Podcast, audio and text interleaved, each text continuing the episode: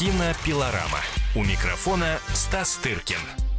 8 сентября завершился юбилейный 75-й Венецианский кинофестиваль, на котором а, побывал, конечно же, по роду своих занятий и деятельности кинообозреватель комсомольской правды Стас Тыркин и вернулся к нам полный впечатлений и рассказов о том, и как проходил фестиваль, ну и, разумеется, кто же взял «Золотого льва». Ну вот, Стас, я предлагаю сегодня поговорить о призерах и победителях, потому что действительно имена значимые, и вполне вероятно, наши радиослушатели не просто сейчас будут так равнодушно слушать, о чем ты рассказываешь, но и на заметку заметочку возьмут э, некоторые из фильмов, которые в Венеции получили призы. Да. Ну, начнем с главного приза, да, Золотого льва, э, который справедливо получил мексиканский режиссер Альфонсо Куарон, постановщик всем известного хита «Гравитация», постановщик третьей серии э, про Гарри Поттера, «Узник Аскабана». Вообще режиссер такой разноплановый, скажем, у него все фильмы разные. Если мы вспомним его фильмографию от э, мексиканской картины «И твою маму тоже», с которой новый фильм Рома рифмуется, потому что он тоже про семью, да, и про да, маму, и про детей. Вот. Э, это, очень, это самый автобиографический его фильм.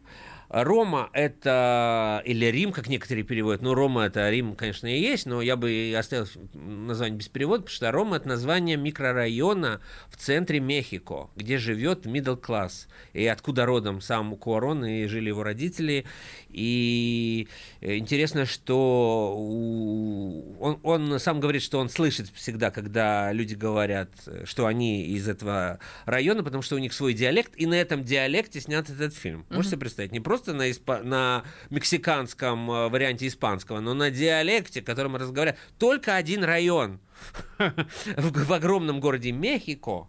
И крупнейшая компания Netflix снимает фильмы на таком диалекте. Потом расскажите мне, какой, как, какая ужасная американская, значит, э, бездушная э, система, что снимает мексиканские фильмы на диалекте крошечного, значит, э, народа, или, как сказать, э, живущих в этом районе, и попробуйте что-нибудь подобное снимите у нас.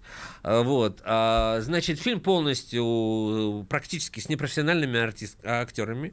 Главная героиня – служанка с лицом э, ацтекской э, статуи. А, да, Стас мне сейчас показывает. Да, понимаешь, непрофессиональная, разумеется, актриса. Вот. А, а, это такое полотно черно-белое, больше двух часов продолжающееся. Про, в общем, э, сюжет особо не расскажешь, но это такой кусок жизни, фреска, э, вот, э, где-то напомнившая мне даже фильм Алексея Германа, по погружению нас в среду. Что, какой сюжет в фильме Германа? Ну вот, э, мой друг Иван Лапшин. Ну вот, расскажите мне. Ну, кто-то, да, приезжает, кто-то расследует там что-то там, все понятно. Ну, здесь тоже можно сказать, что из семьи уходит отец, э, мать с четырьмя детьми остается э, вот, как бы с ними. Служанка души не чает в детях. У нее параллельно роман тоже с каким-то парнем, который тоже ее бросает, узнав, что она беременная. Вот, в, вот в принципе, сюжет. Угу. То есть параллельно э, две женщины из разных э, сословий оказываются в одиночестве. Можно так сказать? Вот. А, а можно по-другому? А можно другие найти какие-то э, сюжетные мотивы, которые для вас станут главными, в зависимости, так сказать, истинно в глазах смотрящего. Правда же? Вот это тот фильм, который дает вам возможность э, выбора вы находитесь как бы там, практически как в какой-то виртуальной реальности. Оглядываетесь по сторонам и говорите, вот это фильм о том-то, о том-то. А он настолько богатый, что дает вам возможность выбрать там внутри находясь, э, о чем он. Ну, это вот такое достаточно уникальное повествование, которое не снято абсолютно ни в 3D, ни, ни в чем, даже черно-белое, но настолько... Э, я это называю словом вот мод, в модном сейчас в театре иммерсивное, вот погружение, uh-huh, когда uh-huh. ты входишь в какой-то особняк, и вокруг тебя там артисты что-то там делают, и ты можешь пойти туда, можешь пойти сюда, и у каждого, кто входит, свое впечатление, что он видел. Вот примерно вот это делает Куарон, при том, что не пользуется да, никакими. Ты и сидишь на кресле и, так сказать, Гравитация была 3D, кстати говоря. Да, да, да. Но вот когда я говорю, что это очень разный режиссер, ну, понимаешь, он добивается одного ощущения. Вот есть гравитация, а есть космос. В разных совершенно Красиво сказал. Да, хорошо сказал. Э, сам, самому понравилось. А, но форматы разные, ты не кружишься вместе с Клуни там где-то да. в космосе, а сидишь и смотришь на ацтекскую женщину, говорящую на каком-то неизвестном себе диалекте. Но, но понимаешь, все проблемы, все истории-то одни и те же у людей.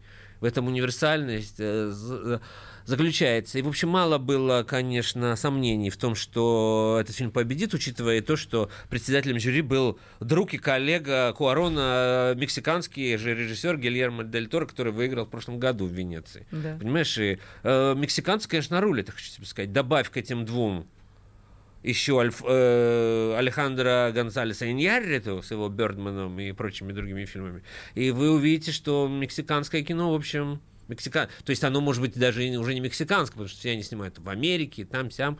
Вот. Но вот эта страна сейчас дает э, колоссальный какой-то приток творческой энергии по всем фронтам. Вот. А, я уверен стопроцентно, что этот фильм войдет в пятерку э, номинантов на Оскар за лучший иностранный, и не иностранный, и иноязычный фильм. Вот, и, скорее всего, выиграет в ней, потому что, ну, как-то не особо... Конкуренты будут, я уверен, что они будут сильные, но тут уже против лома нет приема. Вот. Так же, как э, тот же Дель Торо выиграл с, огромное количество Оскаров после победы в Венеции. Вообще Венеция на глазах, она всегда, у нее там всегда была сильная программа. Но она стала э, лидировать просто в, в мировом фестивальном движении, оседла вот эту волну оскаровскую, когда подряд, по, последовательно побеждают на Оскарах все фильмы, которые были в Венеции. «Ла-Ла Ленд», «Бёрдман», «В центре внимания», «Гравитация». Э, «Форма воды», э, «Три билборда». Ну вот все эти фильмы, которые, понимаешь, за несколько вот буквально лет, угу. все э, фильмы, о которых мы говорим полгода, они получают свою премьеру в Венеции, и потом мы о них слышим. И если бы я видел какую-то статистику подсчета номинаций и выигранных Оскаров по, значит, Венеции, Берлину, Канну, то есть там несоизмеримые цифры. Ни один э, фестиваль не может э, близко э, рядом стоять. И, соответственно, продюсеры и прокачки все это видят, и они дальше отправляют эти фильмы и так далее, и так далее. И какие-то придерживают и не дают, наоборот, в Канны и так далее. А учитывая то, что я сказал в нашем предыдущем выпуске, э, что очень много фильмов стало, стали делаться для стриминговых компаний, то э, совсем ситуация изменилась. Вот, в частности, фильм, который получил приз за сценарий братьев Коинов, тоже uh-huh. снят для Netflix. Э, фильм под названием «Баллада Бастера Скракса» э, по жанру вестерн, по форме фильм-антология, то есть состоящая из нескольких коротких историй, разного, может быть, даже качества, но, слушайте, все, что снимают братья Коины, это, мягко говоря, заслуживает просмотра, а это просто один из их лучших фильмов последнего времени. Для меня так абсолютно точно. Там есть страшные новеллы, достаточно такие, и смешные, и страшные, есть очень смешные, все про смерть, все про убийство, ну, собственно, э, ты же понимаешь, что вестерн э, и время, когда происходит действие, там, когда индейцы, когда все вот это, то есть мы все, мы любим этот период, но он был довольно кровавый. И э, фильм, получивший другой приз, один из самых важных за лучшую режиссуру, тоже вестерн. Вообще, возрождение этого жанра совершенно очевидно, как и возрождение такого историка революционного кино. Историческое. Даже uh-huh. Куарон это историческое кино, потому что действие происходит в 70-е годы.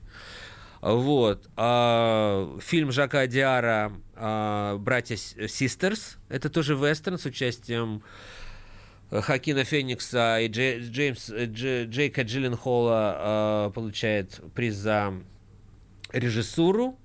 Вот. Э, призы за женскую, мужскую, женскую мужскую роль а, мужская роль, прекрасная роль, я уверен, что она тоже войдет, будет стопроцентно номинироваться на Оскара. Это воспрявший из пепла Вильям Дефо, а, сыгравший, я совершенно не верил в эту фильм, не верил в, этот роль, в, в эту роль, а, Ван Гога в фильме Джулиана Шнабеля «На пороге вечности».